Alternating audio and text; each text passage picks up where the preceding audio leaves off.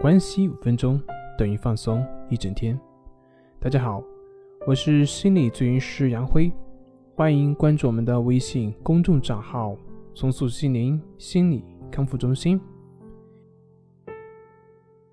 今天要分享的作品是三分钟让你了解焦虑症的发病原因。前段时间有一个焦虑症患者过来咨询，啊，由于他本身的文化程度很高，那么对于他自己的情况呢，以及他的反思非常到位。通过他的描述自己的这个患病的过程，我们可以很容易的看到一般性焦虑症患者的一个发病的机制。那么下面呢，就是我是通过他这些描述。当然，主要还是以我的角度来说，因为他的具体原话我也不记得，只是凭我的记忆来说，啊，在说的这个过程中呢，也会有一些我的解读。这位患者在开始的时候呢，是出现像头痛啊、头晕这样的感觉。其实刚开始啊，很多人也会有类似这样的像头痛、头晕的一些感觉，那么。这也是很常见的，比如说像你工作压力大啊，休息不够的时候，都会有这样类似的一些症状表现。但是为什么有些人他就会因为这些头痛啊、头晕啊而展现出相关的一些症状呢？这主要是他们对这些过于去留意，过于在意这些感觉和现象的表现。大部分的人他们并不会去在意这些。感觉，所以呢，当你不去关注这些感觉的时候呢，感觉它自然也会随着时间的推移而慢慢的消失掉。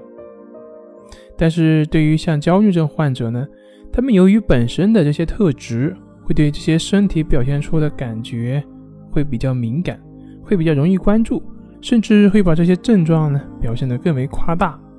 那么这位患者呢，就是因为担心自己的脑部是不是出现什么病变了。会不自觉的去担心是不是老刘的早期症状等等等等，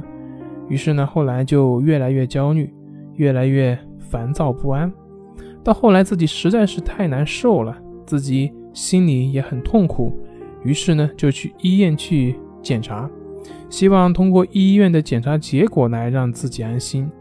尽管医院的检查呢是说他是没有任何问题，刚开始的时候他还是能接受医院的检查的。可是过了段时间之呢，然后自己又会有各种担心，甚至开始担心这些医院的检查是不是可错了，然后呢，又陷入到内心的痛苦以及纠缠当中。由于他自己想要达到的这些理想状态的健康，对于身体的某些自然反应他不能接受，于是呢，就产生了像焦虑啊等等症状啊，就会出现像烦躁不安等等情绪表现。后来自己也知道。自己的意识很清楚，这种担心是多余的，但是自己就是放不下这种担心，于是呢，就会陷入到一种反焦虑的状态之中。也就是说，他是试图用自己的意志力去压制自己的这种焦虑和恐惧的情绪，那么这样就陷入到另外一个排斥焦虑情绪的症状表现，也就是第二重的思想矛盾之中。由此呢，围绕和症状及解决症状呢，他不停的去纠缠、排斥、恐惧、缠绕，就这样让自己的社会功能呢，逐渐也受到了很大的一个损害，并且让自己也无法自拔。其实这个过程呢，简单讲就是，先是对一些正常的一些自然现象不能接受、排斥，啊，或者是夸大而产生的焦虑。那之后呢，又开始对这个焦虑情绪呢开始排斥，那排斥不了呢，又会自责，那么就这样不断的陷入这个恶性的循环。那么在听音频的你呢，是不是也是这样的一个发生的一个模式呢？当然，这里面所说的只是一个案例，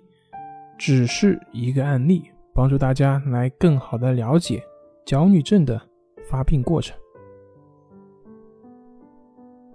本节目由重塑心灵心理康复中心制作播出。好了，今天就跟您分享到这，那我们下期节目再见。